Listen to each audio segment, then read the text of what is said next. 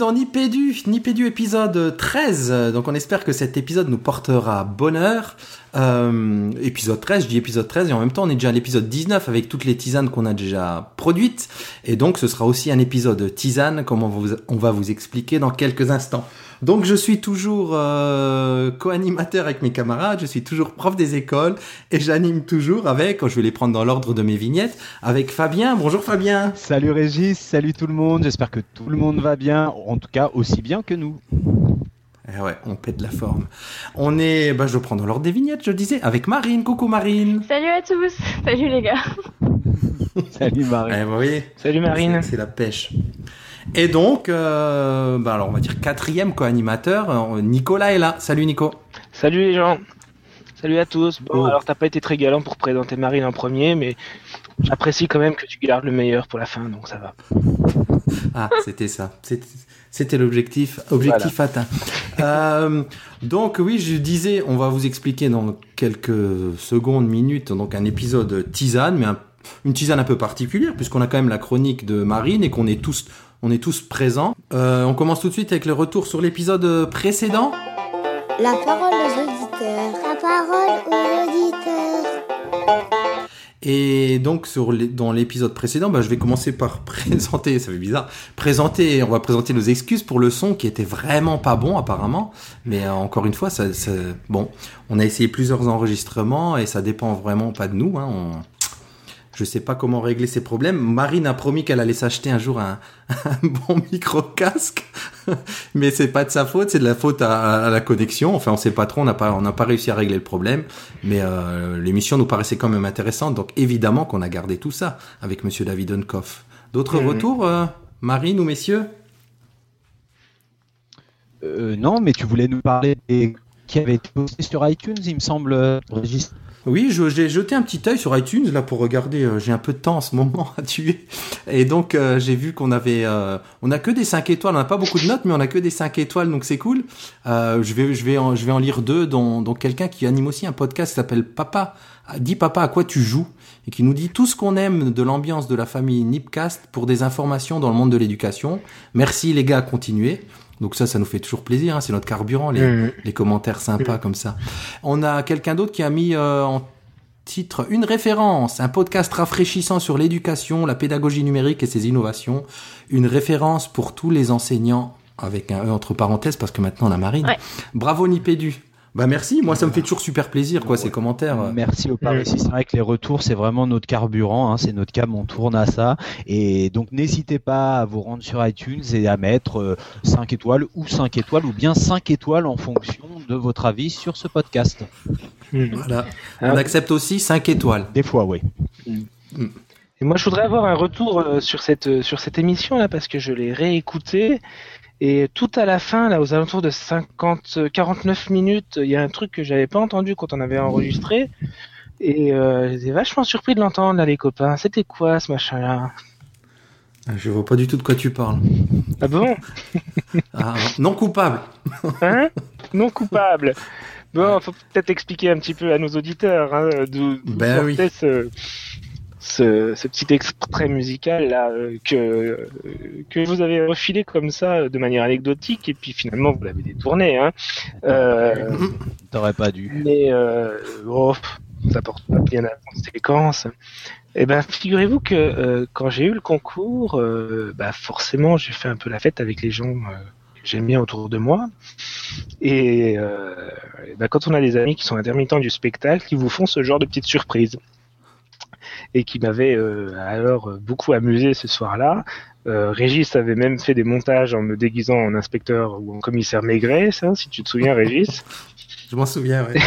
et donc il y avait euh, il y avait Yannick, un musicien, euh, bah, à qui d'ailleurs j'ai pour qui j'ai d'ailleurs commis un site web que tu mettras dans les notes de l'émission, euh, puisque c'est un musicien de jazz qui joue dans des groupes avec Claudio Favari qui est une référence dans le milieu.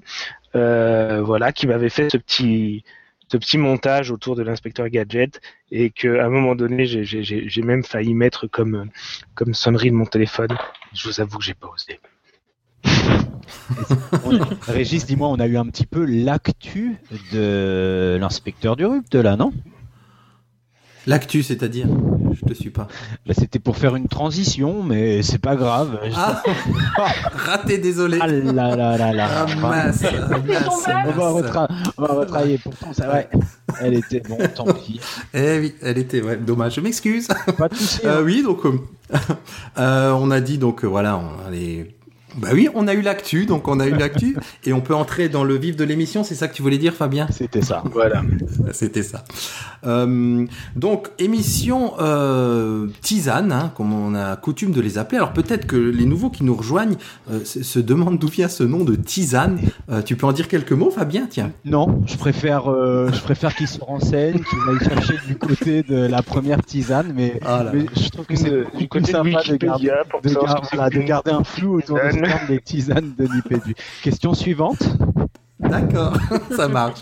Euh, donc, pour cette tisane spéciale, alors tisane, euh, c'est un épisode spécial articulé autour de la journée des cadres qui a eu lieu euh, dans l'académie de Créteil, dans laquelle euh, Fabien Séville. opère. Euh, et donc, tu peux nous dire quelques mots de cette journée de cadre, Fabien, pour présenter aux auditeurs, aux auditeurs? Il va falloir être synthétique parce que derrière il y a vraiment du lourd. hein, parce que ce jour-là, au lycée du Bourget, donc un lycée professionnel connecté, euh, on a vraiment eu des, des personnalités euh, extrêmement représentatives du monde du pour l'éducation. On a eu des institutionnels, on a eu des chercheurs, mais on a eu des enseignants aussi, et on aura choisi un panel. On aura choisi trois personnalités, en tout cas trois interventions fortes de chacun de ces professionnels pour pouvoir vous donner partiellement euh, à voir et à entendre surtout ce qu'a pu être cette journée des cadres de l'Académie de Créteil. Et donc, on va dire que tu étais l'envoyé très spécial euh, des tisanes, mais que tu as pas sévi tout seul là, au micro. Non, non, j'étais pas tout seul. J'ai eu la chance d'être pour une fois bien accompagné au micro, puisque j'étais euh, entouré des charmantes Perrine Ledus et Nathalie Terrade. Alors, Perrine et Nathalie, ce sont deux euh, professeurs. Donc, Perrine est prof doc, professeur documentaliste, donc dans le secondaire, hein, et Nathalie est une professeure d'anglais. Elles travaillent toutes les deux, elles sont chargées de mission toutes les deux pour euh, le clémy. Donc, on aura euh, dans euh, les tisanes une explication de ce qu'est le clémy si certains de nos auditeurs ne le connaissent pas encore. Donc, euh, elles agissent toutes les deux pour le Clémy Créteil euh, dans le cadre euh, du pôle numérique, hein, qui est un regroupement. On en a déjà parlé. C'est Philippe Roderer qui nous en avait parlé dans l'épisode 8. Donc, je vous, Mhm. là aussi, je vous renvoie à l'épisode 8. Et on a été gentiment in- invité par l'Académie de Créteil et par les membres du pôle numérique à nous associer. Voilà, c'est un partenariat entre euh, entre un- une entité institutionnelle, l'Académie de Créteil, et puis bah nous, hein, Nipédu, Marine, Nico et Régis, qui faisons ça comme vous le savez, euh, c'est notre passe-temps, hein, Mhm. euh, pour mêler un petit peu le ton Nipédu avec euh, avec une approche, et vous l'entendrez, je pense, hein, dans les interviews beaucoup plus institutionnelles, dans le cadre d'un podcast qui est en préparation pour l'Académie de Créteil. Ouais. Alors juste deux mots, je connais pas Nathalie, mais je fais un petit coucou à Perrine pour le coup là. Et euh, ben on peut que grandement remercier euh, euh, l'Académie de Créteil pour ce partenariat. On est Alors- euh, nous on est honorés au niveau de Nipédu clairement. Ouais, ouais, on nous fait vraiment. euh, c'est c'est un beau signe de reconnaissance parce que euh, Mm. parce que c'est de l'institutionnel. Euh, vous connaissez tous le ton de Nipédu et pourtant le pôle numérique n'a pas hésité à se rapprocher de nous. Donc il y a certaines personnes à remercier. Euh, le, Mm. bien sûr le délégué adjoint au numérique que vous connaissez tous, Philippe Roderer, dont on parle souvent dans cette émission, mais pas pas que puisqu'on a aussi euh, Annie Lemel qui est la directrice du Canopé Créteil et son adjoint Elia Louche qui est plutôt en charge du numérique éducatif pour euh, pour le Canopé Créteil et puis Elodie Gérard qui est euh, la directrice euh, académique pour le Clémy Créteil. Voilà. Et bon tout ça ce sera dans les notes de l'émission et vous verrez évidemment parmi ces gens il y a des tweetos très actifs, hein, très productifs, Extrêmement euh, très actif. intéressants. ouais. Ouais, ouais. Euh, donc, on va vous passer donc ces, ces capsules, euh, Bah, peut-être audio, que- ces, ces interviews. Peut-être que Fabien, tu peux nous dire un peu qui tu, qui tu as rencontré pour ces, ces tisanes-là? Alors, il y a eu énormément de monde. hein. Euh, Le principe, c'est que on va vous proposer nous trois enregistrements. Donc, euh, déjà l'objectif de cette journée, hein, il faut repréciser, on a Toi, parlé de Tu nous as gardé les meilleurs. Euh, J'ai bah ouais, gardé obligé. certains.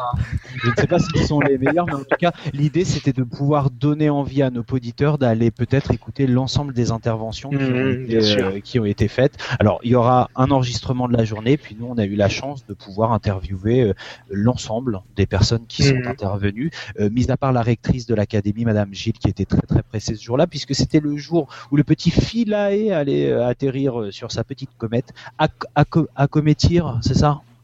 Je crois que c'était Acométir Un accométage. Un cométissage. Et, euh, et du coup elle devait filer à la Cité des Sciences. Bon donc euh, donc voilà on n'aura pas euh, Madame la rectrice mais il y avait euh, vraiment une kyrielle de d'interviewés d'intervenants dont Emmanuel Davidenkov que j'ai eu le plaisir de réinterviewer à une semaine de la première interview. Mais tout ça vous les retrouverez alors sur le site euh, du pôle numérique et plus particulièrement sur le site Mediafiche. On mettra les notes dans l'émission. L'excellent Ouais. site Mediafiche si vous ne le connaissez pas encore allez-y. Il y a beaucoup de tutos autour de la balado-diffusion, des TNI et de la mobilité, et ça me permet de plugger deux collègues de l'Académie de Créteil, donc Patrice Nadan et Malika Meziadi, euh, respectivement professeur de SVT et professeur de en STI de euh, gestion, je crois, qui sont euh, les deux collègues qui sont à l'origine des médiafiches et qui alimentent Ouais, ouais, D'excellents outils sur Mediafiche, ouais, à consulter absolument. ouais. J'ai poussé encore avec un, un- une de leurs fiches ce matin dans le cadre d'une préparation sur une formation à la réalité augmentée euh, via Orasma. Euh, juste une dernière chose, une journée des cadres, pourquoi? On a beaucoup échangé sur Twitter, je repense à Nathalie Colombier dernièrement notamment et à Laurence Join. On a eu une- un dialogue en se disant que les cadres intermédiaires, attention Nico, c'est pour toi, euh, avaient vraiment une position centrale dans euh, le développement des politiques et dans les impulsions autour du numérique éducatif. Et du coup, l'Académie de Créteil, la DAL, le pôle numérique, s'est dit on ne peut pas faire l'économie d'une journée où on invitera à la fois des institutionnels, à la fois des enseignants, à la fois des chercheurs pour donner à entendre ce qu'on imagine derrière ce numérique éducatif dont on parle tellement dans Nipédu. Donc, euh, donc ça a été très très bien J'allais j'allais te demander justement, euh, là, une journée des cadres, c'est qui les cadres qui étaient là? Donc j'ai cru comprendre qu'il y avait des IUN premier degré. C'est ça, des Et il y avait qui IEN10, IEN premier degré, les IAIPR et des chefs d'établissement. D'accord. Ouais. Voilà. Donc vraiment les, les, les personnes qui vont être euh, qui vont être à l'impulsion, vous connaissez le travail. euh, Oui, ils vont être au de- plus près du terrain pour piloter, oui. C'est exactement ça, c'est exactement ça. Mais je pense que le mieux c'est que que j'arrête de parler de ça et qu'on laisse donc tro- trois de de ces intervenants, trois intervenants de marque. Hein, tu disais les meilleurs, Nicolas, tout à l'heure. Ça, je laisserai euh, le soin à chacun d'en juger. En tout cas, trois personnalités extraordinaires, fascinantes. Euh, la première, c'est Madame Catherine Becchetti-Bizot, donc qui est la directrice La directrice Euh, de la DAN, de la DNE, pardon, de la DNE, donc la direction direction numérique. au numérique pour l'éducation et pas au numérique éducatif. Euh, Il y a une petite, euh, il y a une petite euh, Subtilité. subtilité entre les deux. Je m'étendrai pas dessus. Il y a une nuance. Merci Marine. Voilà. Euh, la deuxième personne, ça va, c'est Divina Fraumex. Alors Divina Fraumex, elle est, elle est- on l'écouterait parler pendant des heures de la question euh, du numérique euh, éducatif. Là, pour le coup, Euh, elle est euh, sociologue des médias et directrice du Clémy national. Donc, elle va nous donner sa vision de ce qu'est le numérique pour l'éducation et puis de trois concepts clés les humanités numériques, la translittératie et ce qu'elle appelle l'éducation aux médias et à l'information augmentée. C'est c'est 13 minutes euh, vraiment fascinantes, hallucinantes. On peut pas faire l'économie de ça et on comprendra la différence entre informatique et numérique. C'est vraiment fondamental. Et puis beaucoup de fantaisie, euh, beaucoup de bonne humeur. Euh, J'ai vraiment eu le plaisir de rencontrer quelqu'un qui fait partie des gens qui, qui m'ont mis le pied à l'étrier justement de, de, de, cette culture du numérique pour l'éducation. C'est Sourd du CRI, donc du Centre de recherche interdisciplinaire, une enseignante elle-même. Connaissez Mhm. peut-être son dispositif, les Saventuriers, dont je sais Régis. Friand. Voilà. Et, euh, Ouais, fan. et voilà. Et, et réellement, si j'ai imaginé pouvoir demander à l'Académie de Créteil de nous, de nous donner l'exclusivité de ces trois interviews-là, c'est parce qu'il y a une, une, une extraordinaire articulation entre les trois interventions et une extraordinaire cohérence institutionnelle, universitaire et opérationnelle avec Ange Sourd qui est une enseignante. Voilà, j'ai beaucoup parlé. Pour juste dire à nos auditeurs qu'il nous met l'eau à la bouche nous aussi, puisqu'on on n'a pas encore eu l'occasion, hein, on vient de les avoir ces, interviews, et donc on on va pas pouvoir réagir dessus. Il nous met l'eau à la bouche comme comme aux auditeurs, hein. donc que ça paraisse juste pas étrange qu'en les passant on réagisse pas derrière. Euh, le but du jeu c'est que les auditeurs les écoutent et, et ben que eux réagissent et nous et nous, nous fassent leur retour. Une dernière chose, Régis, si tu permets, et je m'arrête à, Mhm. je m'arrête jusqu'à Noël au moins de parler. Euh, un grand, grand, grand, grand merci à Perrine Ledus qui a été à l'origine des montages des deux premières interventions que vous allez entendre et de toutes les autres qui seront sur le site des Mediafiches via le podcast. C'est un nom en préparation hein, pour le pour le, le, le podcast de l'Académie de Créteil. Elle y a passé beaucoup de temps, elle y a mis beaucoup d'énergie, donc je voudrais vraiment, vraiment, vraiment mer- remercier Perrine pour tout ce travail. Voilà. Ça marche, cool. Euh, bah du coup, si, comme tu dis, on, on, on peut pas dire que c'est les meilleurs. En tout cas, on espère qu'elles vont vous vous donner envie d'aller écouter tout le reste sur le sur le site que tu viens de nommer, dont on, on mettra le, le lien dans les notes de l'émission. Donc, on laisse partir les bandes. C'est parti. Donc, euh, bonne écoute. Le dossier de Nipédu. Alors, on a énormément de chance puisqu'elle nous fait euh, le plaisir de, de pouvoir nous rejoindre malgré un état un petit peu fébrile. J'espère qu'elle me passera euh, cette expression. Non, non, c'est tout à fait juste. On reçoit aujourd'hui, donc dans le cadre de cette journée des cadres, euh, Madame Catherine Becchetti Bizot, qui est la directrice de la direction du numérique pour l'éducation, mais elle va se présenter en quelques mots pour tous nos auditeurs qui ne sont pas forcément des experts de l'éducation et qui ne connaissent pas forcément l'ADN. Oui, alors d'abord, je, suis très heureuse d'être avec vous, euh, d'être auprès des enseignants, puisque c'est quand même ça, d'abord, euh, le rôle d'une direction du numérique de l'éducation. Euh, c'est une direction pédagogique, malgré son nom, et ce qu'on pourrait, le pourrait croire? Euh, alors, pour me présenter, euh, c'est assez simple. Je suis inspectrice générale de lettres. Euh, et euh, comme le dit d'ailleurs le, le titre de ce séminaire, euh, entre le numérique et, les lettres, entre le numérique et les humanités, il n'y a pas tant de distance qu'on pourrait l'imaginer. Et c'est en tant qu'inspectrice générale de lettres que j'ai été amenée à travailler, à réfléchir sur euh, les conditions de l'enseignement à l'ère du numérique, euh, à réfléchir sur la manière dont on écrit, dont on lit aujourd'hui, dont on échange, dont on communique, dont on apprend euh, avec le numérique et c'est ce qui m'a conduit aussi, euh, à force de m'intéresser à ces sujets, euh, à être nommée directrice du numérique pour l'éducation. C'est une direction qui vient d'être créée au mois d'avril et qui n'existait pas au ministère. Donc il y a eu toute une période de préfiguration pour faire adhérer déjà à la fois l'administration à ce projet, pour donner une ambition au numérique pour l'école. Euh, et aujourd'hui encore, nous sommes en construction, en mouvement permanent, et nous avons vraiment, vraiment besoin des enseignants euh, pour nous aider à construire une autre, une autre façon de piloter le système éducatif. Bien, on avait euh, une question autour des, des- des humanités numériques, puisque c'est le thème de cette journée, Nathalie.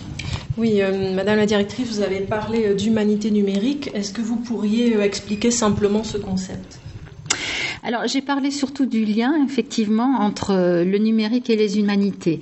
Alors, concept d'humanité numérique, c'est un peu plus compliqué. Moi, je dirais dans, le mot humanité, euh, il y a d'abord la référence à, l'humanisme, à la tradition humaniste, euh, qu'on pourrait caractériser assez rapidement. C'est faire de l'homme la mesure de toute chose, la matrice de toutes les sciences, c'est-à-dire euh, pas en se référant à une doctrine instituée, mais en donnant euh, à l'esprit humain, euh, au corps humain aussi, en en faisant le lieu de, à la fois des arts, des sciences, des lettres. Et, vous savez d'ailleurs que les grands humanistes, et c'est souvent pluridisciplinaire, on entend là aussi tout ce que l'humanisme moderne peut apporter à, travers le numérique. Donc il y, a, ce premier aspect de la référence à l'humanisme de la Renaissance. Euh, le, deuxième aspect aussi, euh, peut-être, euh, dans, le mot humanité, c'est la démarche humaniste qui était fondée sur les échanges, sur la collaboration, sur le partage des connaissances, sur les commentaires de ce que les ancêtres, enfin les anciens avaient, produit avec une construction toujours par rupture, par commentaire, par dépassement. Et je pense que cette, façon de travailler collective en réseau, cette, en réseau, cette intelligence collective, elle date de cette époque. Et c'est à ça qu'on se réfère aussi quand on parle de, des humanités. Le, troisième sens, c'est la, notion aussi de, mettre l'homme au centre de toutes nos réflexions et des évolutions de notre société.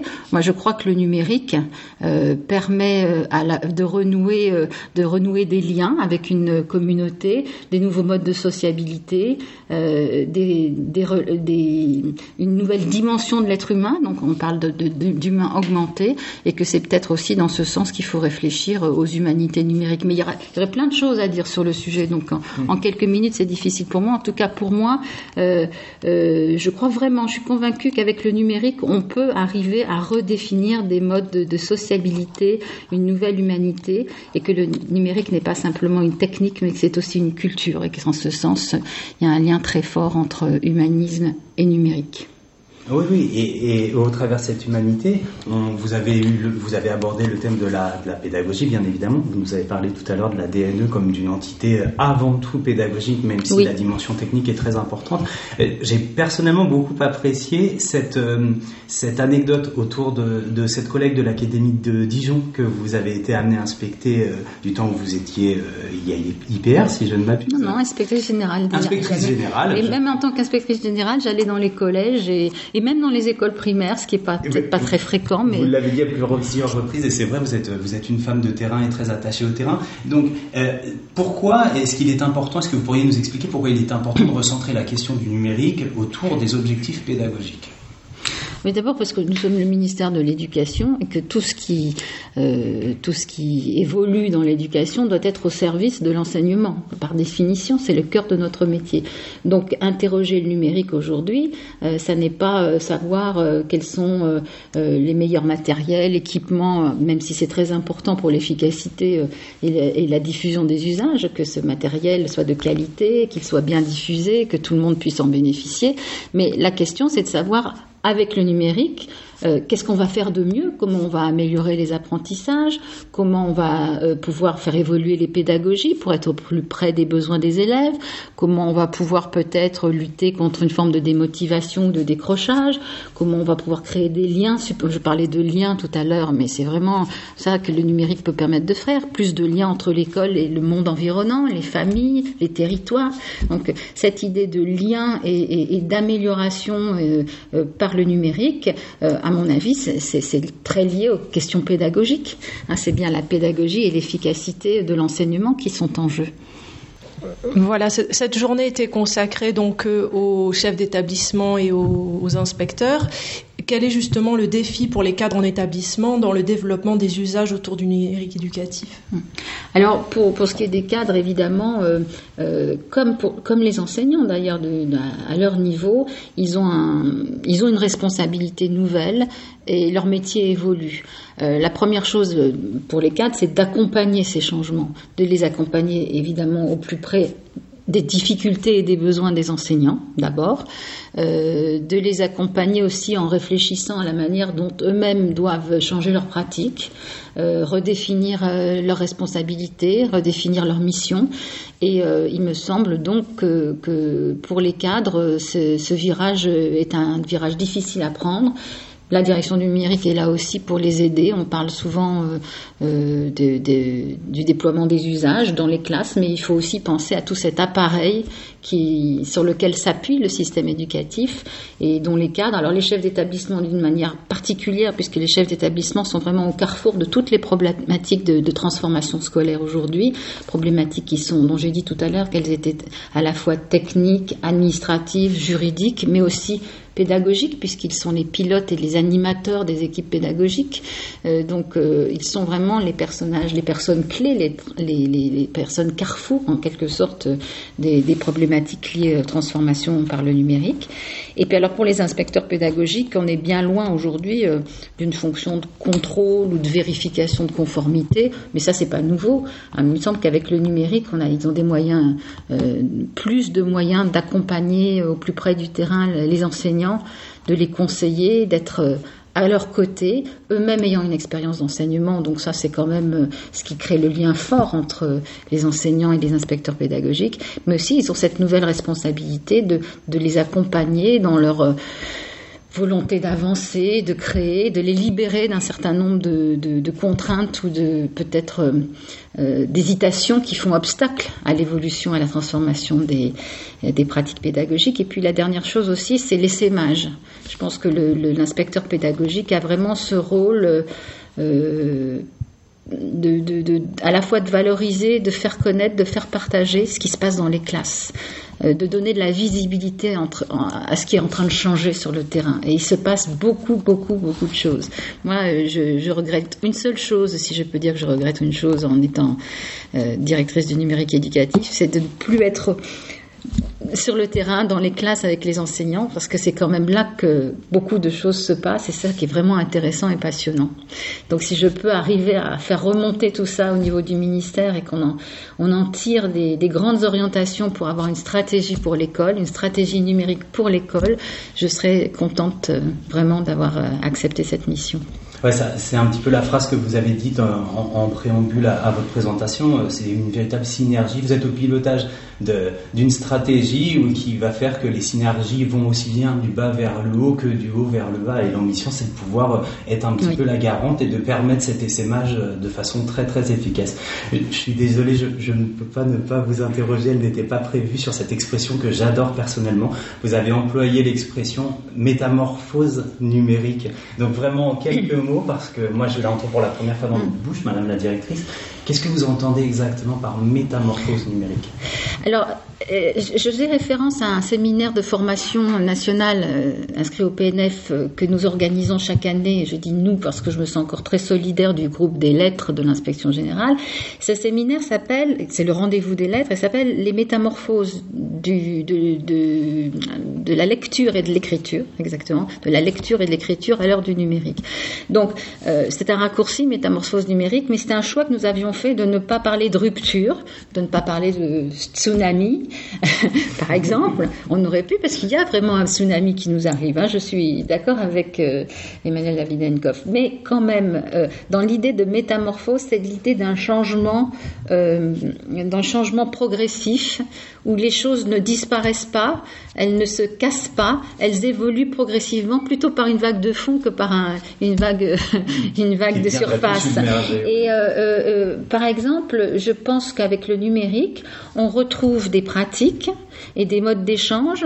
Euh, pour ce qui est de la littérature, là pour le coup, je parlais de la littérature, de l'écriture et de la lecture, qui nous renvoie à des époques antérieures à l'imprimerie, euh, donc euh, à la culture du livre, où euh, les, érudits euh, euh, commentaient des textes, écrivaient dans les marges, échangeaient euh, de différentes façons, par écrit, par commentaire, enrichissaient, gonflaient les textes. Vous avez vu des manuscrits du Moyen Âge, et, précisément aussi la science se faisait comme ça par inclusion de paragraphes supplémentaires, d'images, par aussi par une sorte d'inflation du récit.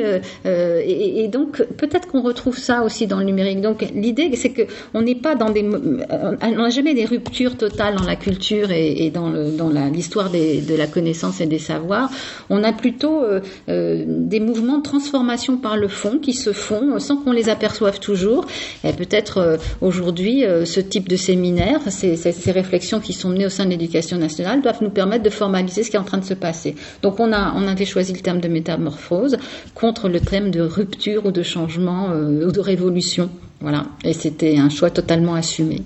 Ben, on ne peut que, que s'enthousiasmer de prendre part à, cette métamorphose avec vous, euh, Madame Catherine Becchetti-Bizot, donc euh, directrice de l'ADNE, la direction, euh, la direction pour le numérique, pour l'éducation. Merci de me corriger. Merci beaucoup. merci à vous, vraiment, c'était un, plaisir de dialoguer avec vous. Merci. merci. Beaucoup. Alors nous sommes toujours en direct de la journée académique euh, des cadres, donc euh, au lycée euh, du Bourget. On a beaucoup de chance, vraiment beaucoup de chance, parce qu'on a la chance de recevoir avec nous Divina Fraume, qui est sociologue des médias et qui est la directrice du Clémy. Je ne vous en dis pas plus, on va laisser Divina Fraume se présenter et vous en dire plus sur le Clémy. Bonjour. Donc, je suis euh, directrice du CLEMI, qui est le centre de liaison de l'enseignement et des médias d'information, qui a donc une trentaine d'années et qui en France est l'opérateur pour l'éducation nationale de l'éducation aux médias et à l'information. Je suis entre autres aussi à côté chercheur et euh, notamment professeur à la Sorbonne Nouvelle, responsable d'un projet de l'ANR, c'est-à-dire de l'Agence nationale de la recherche, qui s'appelle les translittératies. Alors justement, cette translittératie, ça n'est pas du tout une région reculée de Roumanie, hein, Perrine. Euh, tu as une fait, question à ce Ça fait partie des termes que vous avez évoqués ce matin, la translittératie, avec les le concept d'humanité numérique dont on parle beaucoup aujourd'hui puisqu'il euh, il est dans le titre de la journée académique. Et puis vous avez également parlé d'éducation aux médias et à l'information augmentée. Est-ce que vous pouvez en quelques mots nous préciser ces trois concepts et nous expliquer comment ils peuvent s'articuler? Vous avez très bien compris ces concepts très compliqués. Je crois que les gens étaient prêts à l'entendre dans le public, parce qu'en fait, euh, en dessous, ils proposaient des clarifications de, phénomènes euh, que nous vivons tous. Alors la translittératie, c'est ce phénomène que l'on voit dans les usages des jeunes, où eux, ils surfent entièrement sur les outils du numérique et ils font à la fois de l'information, ils traitent du document, ils, ils, codent, ils consultent des tutoriels. donc nous, on essayait de rendre compte de cette convergence entre, d'une part, l'éducation aux médias, d'autre part, l'éducation à la documentation, hein, qui passe par les euh, bibliothèques, les centres de doc en France, et les professeurs documentalistes d'ailleurs, et l'informatique, qui est de plus en plus orientée usage. Donc c'est information, informatique, médias. On parle donc de ces trois cultures de l'information. Et pour nous, c'est en vérité ce qui concrètement matérialise le numérique, parce que le mot numérique est un mot très utilisé, mais un mot valise dans lequel tout le monde met tout et n'importe quoi. Tout le monde a l'impression de reconnaître le numérique quand il le voit, mais quand il faut le, poser en termes, c'est assez compliqué. Donc, bien évidemment, en tant que chercheurs, nous essayons les uns et les autres de, clarifier et de mettre à disposition les, mots. Donc, euh, le numérique, c'est constitué des cultures de l'information, l'exploitation, l'exploration des données notamment. C'est ce qui caractérise le plus le numérique. C'est ce qui caractérise les emplois à venir du numérique, mais c'est aussi ce qui façonne euh, maintenant notre culture plus généralement, d'où le terme humanité numérique, puisqu'il y a des retombées. Quand on peut traiter des données de l'histoire ou de la géographie, quand on peut traiter des textes complexes, faire des comparaisons entre deux ou trois versions d'auteurs, sur telle ou telle pièce, euh, quand on peut comparer des films, etc., euh, on augmente euh, les humanités. Hein. On permet d'y accéder par d'autres moyens, on visualise, on, traverse dans le temps, on explore des données souvent sous-jacentes, très difficiles à rendre visibles. Les humanités numériques permettent cela. Parce qu'il y a trois types d'outils qui en font partie. Des outils de traitement naturel du langage, qui permettent de traiter les corpus de données des outils de géolocalisation spatio-temporelle, qu'on appelle le GPS par ailleurs, et puis des outils qui sont de réseaux sociaux, puisque euh, ce qui est important de voir, c'est comment on mesure la façon dont les gens perçoivent le savoir, se le tweet notamment, hein, s'envoie des messages à, son propos, et on peut reconstituer comme ça comment les gens reçoivent euh, certains messages, certaines images du rock. Je prenais l'exemple du rock aujourd'hui. Hein, comment euh, sur la Wikipédia, euh, on voyait les, éléments sous-jacents, les, les, champs proches ou pas du rock, hein, du psychédélique au hard, etc. Tout ça, on le sent, on le pressent. Et l'analyse des réseaux sociaux permet de le visualiser et donc de le comprendre autrement. Ça fait vraiment un écho, je regarde Perrine, à un projet dont on parle souvent, qui est le projet de Laurent Économie Dessin. On est complètement dans la philosophie du projet de Laurent. Euh, on a beaucoup pas. Vous, avez évoqué certaines pratiques possibles en classe, et, ce matin, pendant votre intervention, vous avez utilisé une expression qui, qui nous a interpellés avec Perrine, qui est l'expression euh, justement liberté d'expression pédagogique. Et vous avez parlé du numérique comme, alors là je trahis votre parole, enfin comme une forme d'exhausteur de cette liberté d'expression pédagogique. Est-ce que, euh, est-ce que j'ai bien compris que c'est bien ça? Est-ce que, qu'est-ce que ça veut dire liberté d'expression pédagogique, Divina? Et Pour moi, un des enjeux en ce moment, c'est de m'assurer que le médiatique reste dans le numérique. Parce que le mot numérique tend à se focaliser sur l'informatique en fait. Hein, et les débats dans les médias, entre autres, relaient un peu ce discours qui me semble euh, réducteur de, la potentialité hein, qui, qui s'ouvre à nous avec le numérique, et notamment dans l'aspect médiatique et l'aspect médiation. Hein, notamment médiation pédagogique aussi, dont, j'ai parlé, c'est-à-dire la possibilité pour l'enseignant hein, d'accompagner l'élève autrement, hein, d'utiliser les outils numériques autrement, justement en les détournant dans une activité euh, pédagogique plutôt que simplement commerciale. Et euh, le médiatique apporte à la réflexion sur le numérique ce qu'il a toujours fait euh, historiquement. L'éducation aux médias en France, elle s'est bâtie sur deux piliers. D'une part, l'éducation à la citoyenneté, et d'autre part l'éducation à l'esprit critique. Et quand on est dans le numérique et dans le faire du numérique, l'esprit critique se perd. Mm. Hein, tandis que si on garde une formation qui inclut l'éducation aux médias et à l'information, on garde l'esprit critique. L'esprit critique, c'est pas destructif. Hein. L'esprit critique, c'est de, pouvoir comparer, de pouvoir sélectionner, de, savoir quand on fait un choix de le faire de manière avertie. Euh, et donc, c'est ce qui permet au bout hein, de euh, d'aller euh, vers l'expression, la liberté d'expression. Alors, au Clémy, on a toujours posé deux éléments de, des médias. D'une part, effectivement l'esprit critique associé aux médias d'information, d'opinion, mais aussi l'expression des élèves, l'expression citoyenne des élèves par le biais des médias. Et là, je trouve que c'est une conjonction très importante, surtout que dans, dans le numérique, chaque euh, personne, vous, moi, euh, mais aussi euh, les jeunes, hein, deviennent des médias. C'est des médias ambulants. Ils sont connectés tout le temps à toutes sortes d'objets. Ils envoient des informations sur eux par les traces, mais aussi ils sont tout le temps en train de publier. Donc il y a cette liberté d'expression déjà du jeune. Il faut que l'enseignant l'incorpore dans sa liberté d'expression pédagogique, hein, parce qu'on parle souvent de liberté pédagogique, c'est-à-dire que l'enseignant a une relative autonomie dans sa classe hein, par rapport à ses choix de sujet, par rapport à, ses priorités dans, le programme. Hein. ça, ça a toujours existé, c'est quand même des, belles euh, acquisitions de, de ce métier.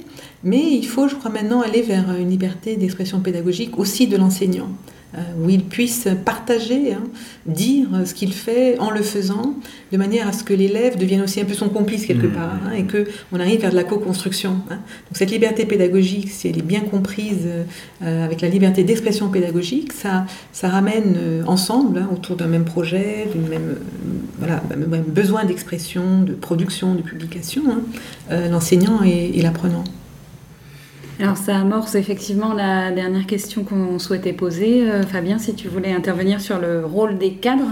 Ah oui, parce qu'on est quand même dans la journée des cadres aujourd'hui et, euh, les cadres vont être dépositaires ou garants de, de, la mise en œuvre de ces, de ces nouvelles pratiques, en tout cas de cette approche euh, nouvelle autour de, des actes de publication, de création, de collaboration, tout ce que vous avez pu évoquer, Divina. À votre avis, il existe ou il peut y avoir des préconisations autour de, stratégies pertinentes euh, pour donner corps, comme vous le dites, au numérique éducatif? Alors les cadres ont un rôle essentiel à jouer parce que euh, nous sommes dans une étape intéressante de, l'évolution pédagogique là. On a un discours, euh, on va dire, officiel, public, au plus haut niveau de l'État qui est extrêmement ouvrant qui est un service euh, public numérique éducatif, hein, c'est quand même euh, très fort hein, comme expression. On a, on le sait, beaucoup d'innovation de terrain, beaucoup d'enseignants, enfin c'est même plus l'innovation, hein, ils ont une pratique euh, pédagogique numérique établie, avérée, au Clémy, à par les DAN, bon, et puis tout simplement des fois ils le font silencieusement chez eux, quoi, enfin dans leur classe. donc le le, rôle des cadres, là, il est d'aider à passer à l'échelle. Hein. C'est-à-dire que ça ne se passe plus simplement par l'injonction en haut et puis par euh, en bas euh, l'exploration plus ou moins euh, secrète hein, ou, non dite ou mal dite, hein, mais de libérer la parole. Donc c'est vrai que un des mots que j'ai employé, c'est aussi le mot lâcher prise. C'est-à-dire qu'à un moment donné, il faut que ces cadres que l'on a formés dans le pré-numérique à être en contrôle et être en position d'autorité, il faut qu'ils réévaluent aussi, mais c'est normal, tout le monde est chamboulé dans ce statut, donc eux aussi, hein. il faut qu'ils réévaluent euh, leur conception de l'autorité, euh, une autorité d'accompagnement, et il faut qu'ils euh, apprennent à lâcher prise sur un certain nombre, disons, d'injonctions administratives quand il est plus intéressant de donner le pas au pédagogique. Et là, je pense que ça ne peut se faire qu'en entrant en dialogue avec les chefs d'établissement, avec les, enseignants, parce que par le dialogue, on, enlève beaucoup d'inhibitions, beaucoup d'a priori, hein, beaucoup de représentations dans les têtes. Hein, de, ce que sont même les cadres, hein, parce qu'on a une vision des cadres, notamment de l'inspection, comme étant extrêmement des, verrous, plutôt que des, des, peines d'ouverture hein, qui, permettent l'ouverture d'une porte. Hein. Donc euh, c'est vraiment, pour moi effectivement, si on arrive à toucher les cadres, s'ils arrivent à, comprendre leur rôle et à l'assumer pleinement, je pense qu'on euh, pourra passer à, l'échelle et, euh, faire corps, hein, puisque c'est un, corps, le corps des cadres. Mais là, c'est plutôt toute l'institution qui pourra faire corps. On sait que les enseignants sont des personnes qui marchent au mot, comme, comme tous les humains.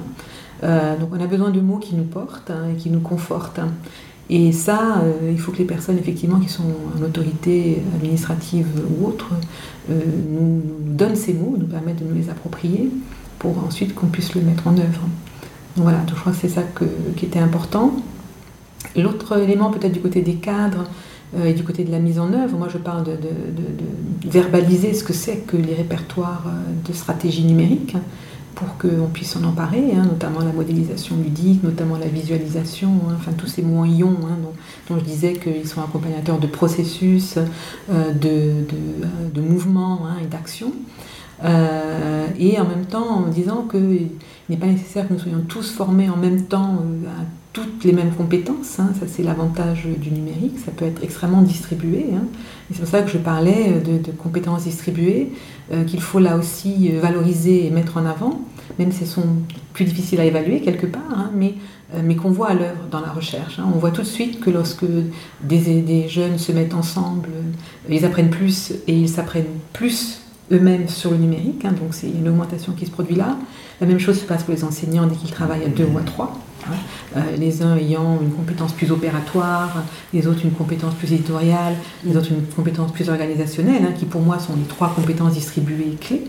Euh, et là, on voit que dans, ces cas-là, les équipes fonctionnent très très bien, euh, sont extrêmement dynamiques, enthousiasmantes. Et donc, c'est, à mon avis, c'est conforter ce, mode de fonctionnement que, que, les cadres peuvent faire. Et dans ces cas-là, ils auront un effet démultiplicateur caisse de résonance, une position charnière. On écouterait parler Divina pendant des heures et des heures.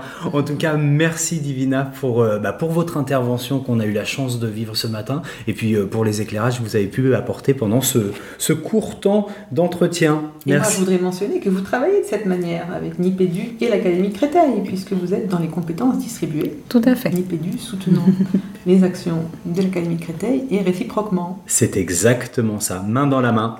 Merci Divina. Merci beaucoup à vous. Je vous en prie. Merci. C'est la récré. C'est la récré. Euh, voilà, donc c'est parti pour la, récré. Je vais laisser peut-être euh, Nicolas se lancer, qui va nous parler d'un livre apparemment. Oui, euh, écoutez, ça, fait un petit bout de temps que je voulais en parler parce que je suis tombé dessus et puis c'est quelque chose qui m'a vraiment intéressé. Il y a une bande dessinée qui est sortie il, y a, quelques mois qui s'appelle Pyongyang. Euh, comme la capitale, euh, bien sûr, de, la Corée du Nord. C'est été euh, écrit et dessiné par Guy Delisle, qui est en fait une personne qui travaille dans le monde de l'animation et qui a dû aller séjourner pendant longtemps à Pyongyang parce qu'on y travaille pour les dessins animés français notamment. Et donc, euh, il décrit euh, un petit peu, euh, avec une pointe assez acerbe, bah, ce qui se passe et ce qu'il y a vu en Corée du Nord.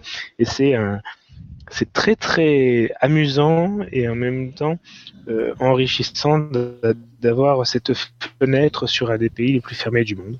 Donc, je voulais vous, vous inviter à, à vous porter un regard à ce, ce, cette bande dessinée-là, euh, qui est éditée bien sûr dans, une des meilleures maisons d'édition de bande dessinée, c'est-à-dire l'association. Hmm. Ça marche. Vous le retrouverez dans les notes de l'émission. J'enchaîne euh, euh, par un petit. Vous voyez, j'arrête pas de dire petit, c'est pas possible.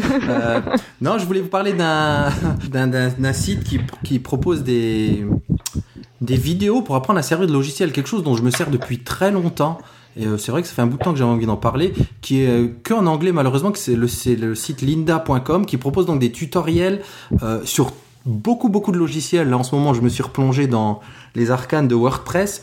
Et donc c'est là que je vais me fournir. Alors c'est un site payant, hein, mais les tutos sont super bien faits, ça marche par abonnement, c'est une vingtaine d'euros par mois, mais il donne accès à des centaines, voire des milliers de tutos. J'ai jamais trouvé un site comme ça en français. Il y a Eleform ou euh, Video to Brain là qui font des choses, mais leur catalogue il est beaucoup beaucoup moins fourni. Et moi depuis toujours, je me suis toujours servi de ce, site-là. Donc si vous connaissez pas, c'est vraiment à aller voir. C'est ben, linda.com.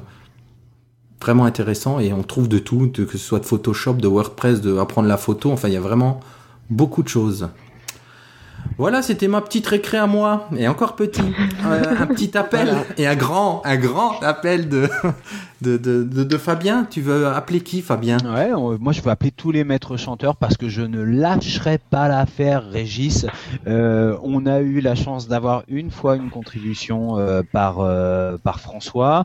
on a eu Yannick qui nous a proposé le petit jingle de de l'inspecteur du RUPT. Et puis, bah, plus rien. Donc, euh, peut-être relayer encore sur.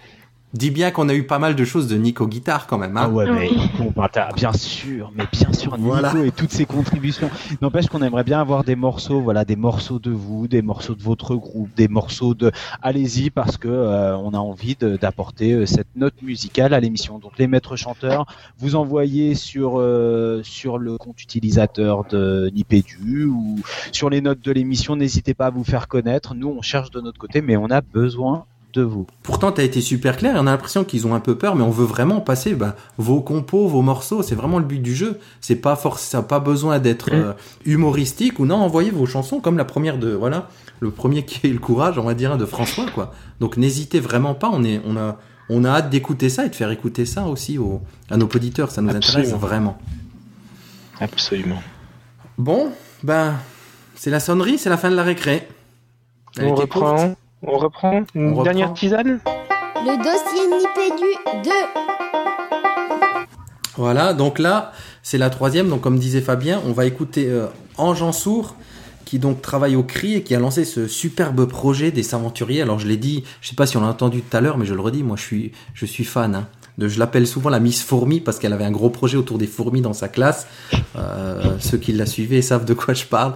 Donc euh, c'est parti pour euh, peut-être un mot encore Fabien dessus ou on peut lancer tout de suite la capsule? Juste dire qu'avec une maîtresse comme Jean de Source, c'est pas très grave de rentrer en classe, au contraire. Alors toujours en direct de la journée des cadres de l'Académie de Créteil, on a euh, cet espace d'enregistrement qui s'est rempli euh, de fraîcheur, de spontanéité, de fantaisie, de sourire parce qu'on a le plaisir, mais alors là vraiment un très très très très grand plaisir et un très grand honneur, c'est celui d'accueillir parmi nous euh, Ange Sour. Donc Ange Sour, nous on la connaît bien et je lui disais tout à l'heure qu'elle était à l'impulsion et à l'initiative de beaucoup de choses. là on voudrait que Ange elle se présente aussi pour des auditeurs qui ne la connaîtraient pas forcément. Donc Ange Sour, c'est qui?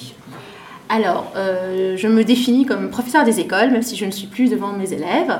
Donc, euh, j'ai eu trois vies professionnelles. Je suis traductrice de métier de formation. Euh, j'ai enseigné ensuite à Bagneux de 2006 à 2013. Et maintenant, j'exerce au Centre de recherche interdisciplinaire à Paris 5, où je pilote le dispositif École de la recherche Les Aventuriers. Tu peux parler des, des Aventuriers, Ange? Oui, de ce dispositif bien sûr, oui. Tu veux que je... Ah oui, vas-y, explique-nous ce que c'est. Alors, euh, les aventuriers sont un dispositif à l'attention au service des écoles, des élèves et de leurs enseignants. Nous voulons euh, d'une part, mettre les écoles, les élèves et les enseignants en contact avec des établissements de recherche ou de RD des entreprises pour permettre aux élèves de mener de véritables projets de recherche scientifique dans le cadre de la faisabilité, bien sûr, scolaire. Quoique le terme faisabilité scolaire, nous, on lui tord un peu le cou parce qu'on dit jamais à un enseignant ou à un élève que c'est impossible. Donc on élargit le cadre de la faisabilité euh, scolaire. Euh, deuxième chose, nous essayons de manière expérimentale, et c'est un travail collectif euh, propre au CRI et à tous les enseignants qui participent avec nous, pour penser ce que c'est la pédagogie au XXIe siècle, apprendre et enseigner à l'ère du numérique. Nous ne sommes pas enfermés dans une logique de promotion disciplinaire des sciences exactes bien que cette entrée, on la privilégie parce que c'est le savoir-faire historique du CRI, et puis parce que, contrairement à ce qu'on croit, c'est trop facile les sciences. Alors justement, vous avez euh, parlé de ce qui transforme la classe en labo, vous avez mentionné une conversion numérique qui touche à tout, l'école, la société. Est-ce que vous pouvez nous en dire un peu plus? Alors, la conversion numérique est un concept euh, explicité et créé par Milad Dweyi, qui est un chercheur médiéviste qui, lui, à la base, est un comparatiste des religions. Il est tombé dans le numérique alors qu'il est totalement littéraire. Il, a, euh, il tient aujourd'hui la chaire des humanités numériques à l'Université de Laval au Québec. Et il observe, il utilise cette métaphore de la conversion pour montrer à quel point tous les aspects de notre vécu, de notre société, des sciences, des gestes, des rapports humains sont touchés par une transformation profonde et interne. Et ce qui est intéressant avec le concept de conversion, c'est à quel point de montrer le numérique n'a pas besoin de rejeter ce qui est existant, il se contente de le amener vers des nouvelles normes d'usage Ouais, c'est, on retrouve un petit peu dans le discours de Ange ce qui a été dit par d'autres euh, intervenants avec euh, voilà d'autres expressions, d'autres approches. Toi, tu es la chercheuse, l'enseignante, et, on a bien compris ce que voulait dire cette expression de conversion numérique. Alors j'avais une question qui me brûle de te poser, Ange. Euh, j'ai vu il y a pas longtemps, comme peut-être de nombreux auditeurs, le film Interstellar, et je voudrais te poser la question Murphy Cooper, parce qu'au début du film, on a Murphy Cooper qui est invité. Bon, c'est une femme qui va sauver l'humanité, hein, on imagine, pardon pour la fin du film, mais qui est invité, on pourra couper ça au montage ou pas, qui est invité par son papa euh, à, euh, à, analyser les phénomènes, les observables, à prendre des données. À... Et tu as parlé pendant ton intervention du carnet de chercheurs, avec beaucoup d'émotions et avec beaucoup de, de, sensibilité et de vécu. Qu'est-ce que c'est que le carnet de chercheurs dans ta classe? Un carnet de chercheurs, c'est un cahier. Euh, individuel pour l'élève qui n'est pas évalué et sur lequel je n'interviens pas, à moins de demande de l'élève. Il sert à ce que les élèves y consignent leurs observations, leurs idées, les protocoles expérimentaux et l'écriture libre. Voilà à quoi il sert. Il sert également comme écriture pour soi et ce qu'on garde par devers soi et dans lequel on sélectionne ce qui est partageable avec le collectif classe pour créer des écrits collectifs publiables. C'est une manière de s'exercer, de confronter sa propre pensée à l'écrit et de pouvoir ensuite l'affiner avec l'autre. L'intelligence collective en marche entre l'individuel et le collectif et le groupe classe. Moi, j'avais envie de te poser euh, cette question parce qu'on est dans une journée qui, qui s'articule autour de la question des humanités numériques et je trouvais que ce carnet de chercheurs, il cristallisait cette idée d'humanité numérique. On est en recherche de définition et, et là, je pense qu'on a très pragmatiquement un exemple de comment les travailler en classe au travers de ce support.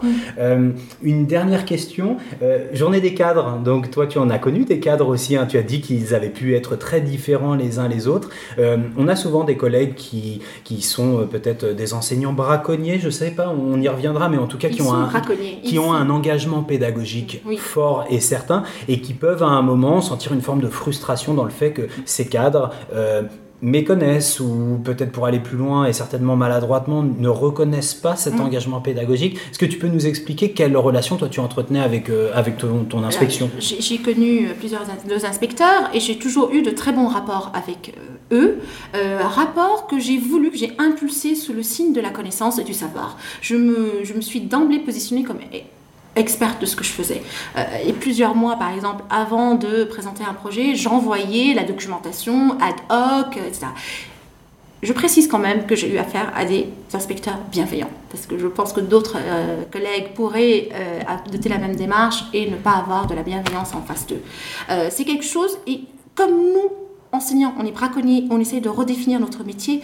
Euh, il me semble que les cadres sont confrontés aussi à une très grave crise identitaire. Nous sommes de mieux en mieux formés, nous sommes recrutés à Bac plus 5. Euh, et donc, euh, on n'a pas moins de diplômes, ni moins de savoir. Et ça interroge profondément les identités professionnelles. Et forcément, on est face à des conflits de territoire. Merci. Est-ce qu'on peut en savoir un peu plus sur ce que c'est qu'un enseignant braconnier Un enseignant braconnier. Alors, euh, un braconnier, dans la terminologie de De Certeau, c'est celui qui n'est pas passif face à la culture qu'on lui donne. Il trace des chemins de traverse dans ses lectures, dans ses films. Et nous, un enseignant braconnier, nous avons des programmes, nous avons du curriculum, nous avons un socle, nous avons les parents, nous avons des fantômes dans la classe, nous avons toute la société qui cohabite avec nos élèves. Et nous, qu'est-ce qu'on fait? On invente des manières de faire, nos crayons, nos stylos, le choix d'un cahier plutôt qu'un classeur. Et bien tout ça, c'est réfléchi, c'est des choix d'experts que nous faisons. Et c'est notre manière, à bas bruit, d'inventer une nouvelle manière d'exercer. Et c'est ça être braconnier, c'est aller fourrager sur des territoires qui, a priori, ne nous sont pas reconnus comme étant les nôtres. Bon, c'est super, hein. ça donne envie d'être enseignant. on a beaucoup de chance, comme on a eu beaucoup de chance de pouvoir euh, t'avoir dans, bah, pendant ce temps. Ange, un grand, grand merci. Bah, merci à vous, je suis trop contente d'être là. Je te, je te, passe quand même le bonjour de la part de Régis Forgione, parce que si je ne le fais pas, il m'en voudra. Donc celui-ci, on se le garde. Et, Bonjour Régis. Et voilà, c'est fait. Et euh, bah, on te dit à très bientôt. À bientôt, avec plaisir. Venez nous voir chez les aventuriers. J'ai le blues du blue.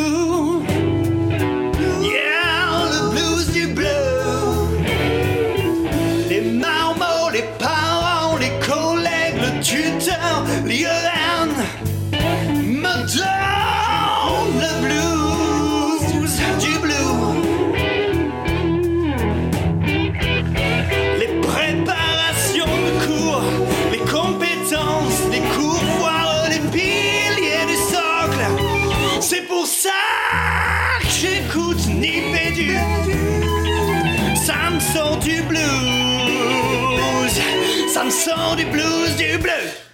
Donc pour cette deuxième euh, chronique, on l'appelle chronique, c'est pas, on n'appelle pas ça la chronique de Marine, mais pour cette deuxième chronique des Bleus n'ont pas le blues, euh, on a donc Marine qui va nous parler de ses premiers pas avec des tablettes numériques en classe. Alors on te laisse entièrement la parole Marine et on se tait.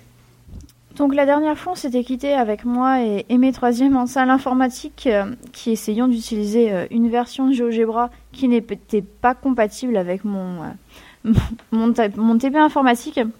Donc là, après cet exploit, on va dire, j'ai essayé donc d'utiliser les tablettes toujours sur GeoGebra mais avec mes cinquièmes. Donc mes cinquièmes ont, tous reçu une tablette du Conseil général en janvier dernier. Donc en fait, je voulais faire ce ce petit test avec eux en classe sur l'utilisation de GeoGebra pour qu'ils se lancent après tout seuls, donc euh, à la maison, pour faire euh, de la narration de recherche sur un. Donc on doit utiliser GeoGebra. Je sais que l'an dernier je l'ai fait, ça avait bien marché. Bon, mes élèves n'avaient pas de tablette, donc ça, avait très bien fonctionné sur ordinateur. Mais bon là, euh, finalement, ils n'avaient pas d'excuses pour me dire, Madame, euh, j'ai pas d'ordinateur comme ça fonctionne sur tablette. On est tranquille sur ce point de vue-là. Donc euh, les élèves ont, ont pas tous malheureusement ramené les tablettes. J'ai fait deux séances. Sur mes deux séances, j'ai eu une fois 6 élèves et une fois 13 élèves sur 30 qui n'avaient pas de tablette. Donc euh, dans la classe où il y avait que 6 élèves qui l'avaient pas, c'était plus facile à gérer finalement, ce qui est logique, que dans la classe où il y avait dans la classe pardon, où il y avait 13 élèves qui ne l'avaient pas. Donc par contre, on a rencontré quelques soucis. C'est euh, les tablettes n'ont pas un tactile euh, en fait parfait. C'est parfois quand on appuie, ça n'appuie pas. C'est bon, voilà, c'est des tablettes qui leur ont été données, c'est pas le dernier iPad à la mode, hein, bien au contraire. Mais bon, moi je trouve que c'est largement suffisant pour découvrir un peu les tablettes et s'en servir à l'école. Donc d'autres soucis que j'ai pu rencontrer, c'est des soucis avec le chargement des tablettes. Donc j'avais demandé au préalable aux élèves de charger les tablettes mais bon, j'ai euh, des élèves qui ont des tablettes qui ne se chargent plus. Donc j'ai euh, 6 ou 7 prises dans ma classe, donc on a pu, j'ai pu euh, régler ce souci, même si bon, du coup les élèves étaient debout à côté des prises. Mais bon. Donc ça a à peu près bien marché. Donc en fait le, le TP, euh, cette séance plutôt, consistait à faire utiliser GeoGebra. Donc c'était une utilisation un peu bête, hein, où euh, fallait placer des points. Et je voulais que les élèves comprennent la différence entre le langage informatique et le langage finalement mathématique qu'on utilise en classe. Donc ça, s'est bien passé, hein. tout le monde a réussi à, faire ce que je voulais avec plus ou moins euh, de difficultés. Donc le, souci que j'ai rencontré dans ma deuxième séance, c'est beaucoup finalement de problèmes de gestion de classe. Comme j'avais 13, 13 élèves qui n'avaient pas de tablette, eux sont passés par le papier crayon. Mais bon, euh, finalement, ils étaient un peu euh, peinés de ne pas pouvoir utiliser les tablettes. Donc c'est soit parce qu'il n'avait pas ramené, parce qu'il n'avait pas réussi à télécharger GeoGebra. Donc bon là en fait euh, la prochaine fois je vais essayer de, résoudre ce problème de GeoGebra qui n'est pas téléchargé sur les tablettes. J'ai un collègue qui m'a parlé d'une application AppMonster en fait qui permet de récupérer les APK parce que les élèves ne peuvent pas télécharger une fois qu'ils sont connectés au réseau en fait du collège. Donc j'ai aussi ce problème-là, que les élèves soient tous connectés au réseau du collège. Il y a deux bornes Wi-Fi qui ne sont pas branchées en continu parce qu'on n'a pas le droit, donc qui euh, sont dans l'établissement. Donc je me suis arrangée avec un collègue pour récupérer la sienne quand j'ai besoin, parce que lui utilise les tablettes assez régulièrement. Mais voilà, on est obligé un peu de jongler. Donc là, j'attends que le professeur en fait de technologie euh, connecte tous les tous les cinquièmes au réseau du collège. Donc comme ça, ils ont accès à leur dossier perso et euh, également au commun de la classe. Donc la prochaine fois, mon but ce serait euh, d'utiliser Socrative ou Kahoot pour faire un, quiz. Mais je réfléchis encore un peu parce que bon, comme il y a tous ces problèmes de gestion de classe et de problèmes techniques également qu'on peut rencontrer avec les tablettes, j'ai un peu peur. Donc je vais voir, mais je pense que je vais quand même me lancer. Mais bon, ça, euh, je pense que Fabien aussi a des choses à dire sur ces problèmes de gestion de classe euh, et euh, de problèmes techniques. Euh, oui, je vais réagir. Non, mais c'est vrai qu'en off, avec Marine, on a échangé, et avec vous les garçons, autour du fait que beaucoup de collègues disent dernièrement que le numérique passe au second plan tellement les difficultés s'accumulent dans les classes, des difficultés de nature, euh, nature diverses. Bon, on connaît cette question de, de la technique qui peut être, euh, qui peut être particulièrement euh, invalidante ou en tout cas un obstacle majeur dans la mise en œuvre d'une séance qui intégrerait une solution numérique. bon, c'est effectivement, c'est inhérent, mais je renvoie toujours à, euh, un article de Bruno de Vauchel qui parle de la gestion de l'imprévu et de l'imprévu comme d'un paramètre qu'il faut pouvoir aussi intégrer au déroulement d'une séance. Ah oui, c'est tout à fait ça là.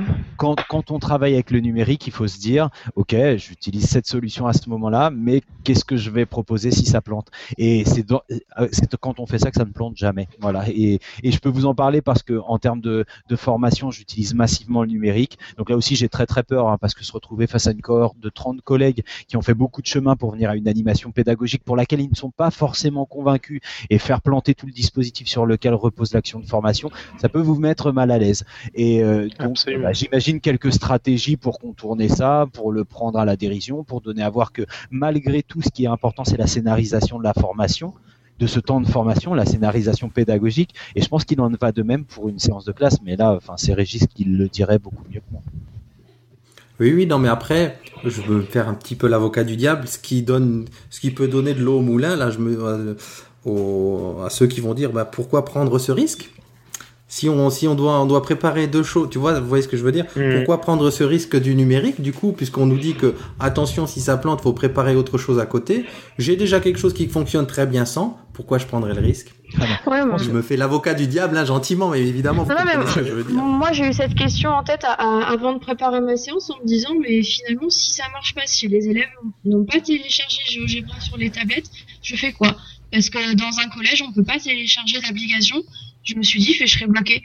Donc j'ai quand même testé en prévenant les élèves que voilà, si de toute façon il n'y avait pas GeoGebra de télécharger, que ça servait à rien de venir avec. Et puis en me disant, ben ça va être un peu qui tout double.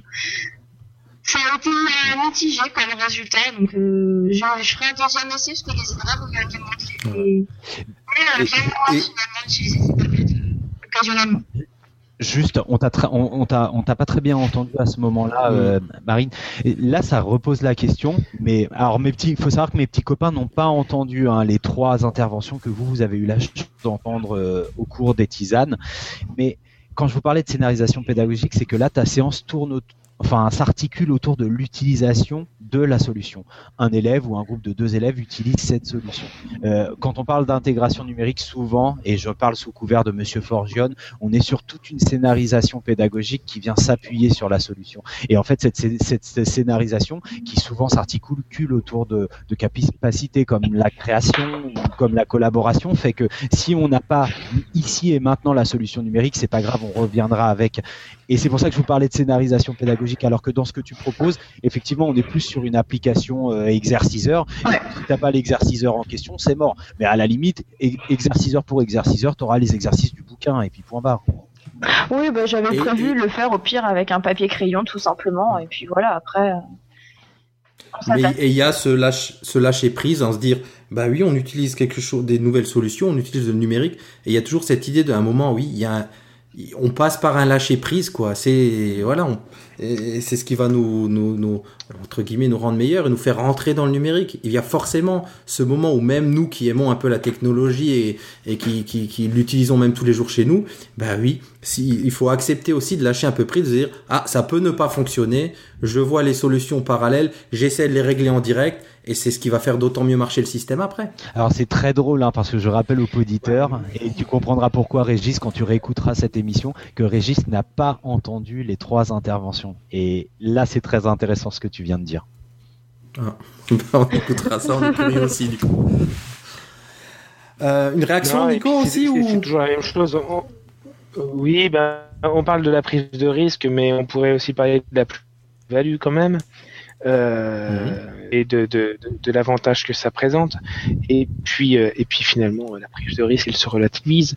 Euh, et mhm. je peux, alors, tu, tu reglisseras si tu veux le, petit inspecteur gadget derrière, mais je, je, crois vraiment que voilà, finalement, qu'est-ce qu'on risque Qu'est-ce qu'on risque on risque de quoi? De louper une leçon? Bah, Ce sera pas la première, ce sera pas la dernière que les que les élèves auront d'une leçon qui, qui plante et qui se casse la gueule non plus.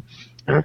euh, donc euh, voilà, je crois qu'il faut aussi euh, relativiser euh, la prise de risque et, et puis et puis se lancer parce qu'il y a un vrai intérêt à, à explorer ce, ce, ce champ-là, celui du numérique et celui de l'inclure dans des disciplines comme la tienne. Après, c'est facile. Bah, c'est parti. Pardon Fabien, vas-y. Non, je disais que pour des, pour des vieux briscards comme nous, c'est très simple de parler de lâcher prise et de se dire l'imprévu. On peut l'intégrer dans la, dans la séance. Euh, on sait très bien que voilà cette capacité à lâcher prise dans notre corporation, elle est inversement proportionnelle à, à voilà au nombre d'années du, mm. PE et, et voilà. Enfin, on a besoin de maîtrise quand on commence. Du PE ou du PLC. du PE ou du PLC. Oh là là, du PE ou du PLC, donc du professeur des écoles ou du professeur des lycées collèges. Merci Nico. Euh, donc, euh, enfin voilà, ça n'est absolument pas une critique, un reproche. C'est loin de tout ça, mais on sait à quel point c'est difficile quand on commence. Mm. Et c'est pour ça qu'on passe tant de temps quand on est dans ces jeunes années d'enseignant à préparer nos séances, parce qu'on essaye de limiter au possible l'imprévu. L'imprévu, c'est l'ennemi de l'enseignant qui Qu'est-ce que je vais faire si? Et du coup, on y passe du temps, on peaufine, on peaufine, mais l'imprévu, il est imprévisible par définition. même si on, même si on met toute cette, euh, tout ce côté, euh, toute cette anticipation là, il surgit quand même. Et, c'est tant mieux. Et je dirais que c'est même la base de notre métier, quoi, hein, de savoir réagir à des imprévus. Il y en a toutes les toutes les cinq minutes en classe, donc euh, c'est le c'est le jeu de la pédagogie, quoi. Euh, bah merci Marine encore une fois pour cette deuxième. Euh, j'espère juste que le son était bon parce que j'ai des doutes hein, là quand même. On va, je vais voir au. Ça dépend. je, pense qu'elle peut rivaliser avec Philae sans problème. Marine. Euh, Mais j'ai une formation de physicienne à la main aussi, donc en même temps. Ah bah voilà. Mmh. tu vas nous régler les problèmes de son. donc on passe à la dernière partie de l'émission les amis. Je peux plus dire les garçons, quoi. Comment je dis? Les amis. On passe à la dernière partie de l'émission, les amis. Inspiration, coup de cœur, coup de gueule. Coup de cœur. Inspiration, coup de gueule. Donc, inspiration, coup de cœur, coup de gueule. Euh, très mal poli comme je suis, je vais commencer par un petit big up, non, un grand big up à, quelques anciens collègues qui se reconnaîtront Ouais, c'est les, les collègues avec qui j'ai commencé euh, et qui m'ont appris le métier. Donc Rachel, euh, Marc, Didier, Régis, Audrey. Je sais qu'ils ont découvert là, pour certains en tout cas Nipédu et Twitter et tout ça. Donc je voulais faire un grand un grand big up. C'est eux qui m'ont appris le métier quand je suis arrivé en classe il y a il y a 12 ans, 11 ans, 12 ans, 13 ans, je sais plus exactement. Euh, donc notamment Marc. Et donc, je voulais leur faire un petit coucou et leur dire bienvenue dans l'école numérique parce que je sais qu'ils, que pour la plupart, là, ils, ils se lancent un petit peu et donc, euh, c'est génial, je suis content. Je suis content parce que j'ai appris des choses. J'ai appris le métier chez eux et quand ils me disent maintenant qu'ils écoutent Nipédu et que moi je leur apprends des choses, c'est génial. Je suis, c'est, c'est, c'est beau quoi. C'est tout le but de Nipédu. Surtout réagissez pas derrière, laissez-moi bah, mon blanc, c'est beau. Non, mais euh, on ne peut que saluer le fait que tu rends hommage aux collègues qui t'ont introduit dans le métier. voilà. Vous avez un coup de cœur, une inspiration, un coup de gueule, les amis? Moi j'ai les deux finalement. Alors c'est parti. Je vais commencer par un auto coup de gueule parce que je je me suis pas aimé dans le dernier épisode quand quand j'ai essayé de dire que je tweetais plus beaucoup en ce moment parce que je manquais de temps et puis que ça voulait rien dire. Parce que du coup euh, voilà j'avais rebondi euh, de manière un peu euh, voilà. Mais au, bout au fond voilà je me suis fait cette réflexion là finalement que à dire que j'avais pas de temps de tweeter, c'est que pour moi c'était un loisir, c'était anecdotique et que du coup euh, tweeter, tweeter, Twitter c'était pas sérieux quoi. C'était un peu ça. Et donc du coup, oh, ça m'a pas entendu comme ça. Hein. Non, mais moi, je l'ai, moi, euh, moi, quand je l'ai dit et que je me suis réentendu, je me suis dit euh, finalement, euh, au fond du fond, c'est peut-être ça que tu, voilà. Et c'est pour ça que je me suis mis à faire un peu de tweet live là ces derniers temps, des choses comme ça parce que euh, mm. euh, je, je, suis vraiment convaincu que c'est pas un loisir et un passe-temps Twitter et que euh, si ben on veut être euh, présent sur Twitter, ben, c'est pas une question d'être pris ou pas pris et d'être accaparé ou pas accaparé. Voilà pour l'auto coup de gueule et l'auto-flagellation. Attends, je rebondis du coup. J'ai cru comprendre que tu prends ça tellement au sérieux que dans un rapport d'inspection, tu as conseillé d'aller voir quelques comptes Twitter, dis donc. Ah ouais, alors ça c'est mon gros, ma, grosse innovation de, la semaine et mon tweet le plus retweeté d'ailleurs. Euh, avec, j'ai regardé ce matin, je crois 20 ou 27 retweets. Attention, hein, parce qu'effectivement, je me suis retrouvé euh, en situation d'inspection avec une enseignante qui souhaitait euh, explorer le, monde des tablettes à la maternelle. Et donc dans mon rapport, euh, je, lui mis plusieurs comptes euh, Twitter à suivre. Et c'était voilà pour moi une première. Voilà. Et euh, pour le pour l'inspiration, euh, je voulais partager avec vous quelque chose que j'ai entendu euh, qui s'appelle alors qu'on peut modéliser comme comme modéliser comme la métaphore de la vache, mais qui pour moi reprend aussi certains aspects de, de l'apprentissage tel qu'on peut le faire, tel qu'on doit le faire à l'école et tel que le numérique doit pouvoir permettre de le faire. Alors la, la, la métaphore de la vache, c'est tout simplement dire tout ce qui m'émeut me meut et je vous mhm. laisse réagir à cette métaphore. Ouais, Attends, je réfléchis. Pas mal, pas mal. Ouais. C'est vrai. C'est-à-dire qu'il il faut qu'il y ait du plaisir, il faut qu'il y ait de l'émotion mm, mm, pour que mm. ça donne envie de bouger et de se mouvoir. Tout ce qui m'émeut, me. Moi, je dirais que c'est vachement bien comme expression. Ouais. N'est-ce pas? C'est beau. Donc, c'était pas un coup de cœur, mais plutôt euh, de l'inspiration. Ouais. C'est pour ça que je bouge beaucoup en ce moment, alors je comprends. Je, je me comprends mieux, je m'auto-applique la, la métaphore de la vache. C'était design. Euh, c'est à mon tour maintenant? Oui. Oui.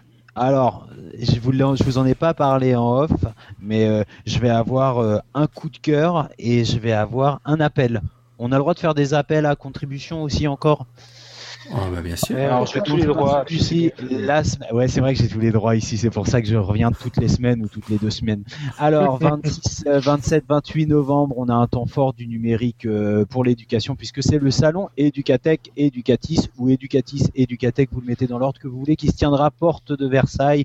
Venez-y, il y a plein de gens super sympas, plein de petits geeks et plein de non-geeks, mais en tout cas plein de gens qui réfléchissent autour du numérique pour l'éducation. On aura des industriels, on aura des institutionnels on aura même des petits reporters de Nipédu qui viendront se faufiler dans les allées de Porte de Versailles euh, en la présence de votre serviteur. Donc pour tous les poditeurs de Nipédu, euh, un autocollant pour tous ceux qui viendront parler de Nipédu au micro de Nipédu et c'est et c'est Nico qui fournit les autocollants. Yes. voilà. Et quoi? Et mon Et, ouais, on lui avait pas dit à Nico. Et mon coup de cœur, et eh ben mon coup de cœur. mais c'est bien, c'est toujours le même, c'est Nico Guitare. Non, c'est Nico Durupt. C'est ça. Du, Durupt. Ah zut, je ne connais pas celui-là. Il faudra, que je, que je le follow d'abord. Mon coup de cœur, c'est mon, c'est mon collègue et c'est mon ami prof des écoles, voilà, qui est le pédagogue qui continue à, à, me faire rêver et à me faire euh, aimer ce métier. Voilà, merci Régis. Mais t'es malade. C'est beau l'amour. Allez, on part en rigolade parce que sinon ça va pas aller. on arrête avec les. Et je te réponds, tout ce qui m'émeut, me meut. Voilà. aïe, aïe, aïe. Euh, ben on arrive à la fin de l'émission. Je sais plus quoi dire. Je regarde vite les notes de l'émission. Ouais, on arrive à la fin de l'émission. non, peut-être que Marine veut faire un petit, comme ça, une illumination, un petit coup de cœur, coup de gueule, une inspiration. Bah rien de particulier euh, à dire vraiment. Pour l'instant, comme je démarre encore, je découvre, euh, je cherche, j'explore. Donc merci finalement à tous ceux dernières fois qui ont répondu à mon appel que tu as relancé d'ailleurs pour l'utilisation de logiciels de quiz. Donc, ah, j'avais besoin d'autre chose que Socratif que je trouvais pas très très joli. dire. Donc merci à toi. Voilà. Ça va être... oh bah. Non, merci à Nipédu. Hein. Non, merci à toi. Merci Marie. Nous, on est, on est super content d'avoir une voix féminine et une voix du collège, mais on aimerait bien avoir une voix qui vient pas de 28 minutes euh, lumière comme Philae. Faut, On va t'offrir un bon micro. eh ben, on dit, on se dit à, peut-être avant deux semaines, du coup, parce que les émissions s'enchaînent rapidement, ouais, le voilà. plus tôt possible. Vous nous retrouvez sur Nipédu, vous retrouvez arrobas prof des écoles, arrobas Nick Duru, arrobas Carabas77, arrobas Marine prof prof. Voilà, tu vois. Moi, je vous dis au revoir. Au revoir les garçons. Salut. Salut Marine.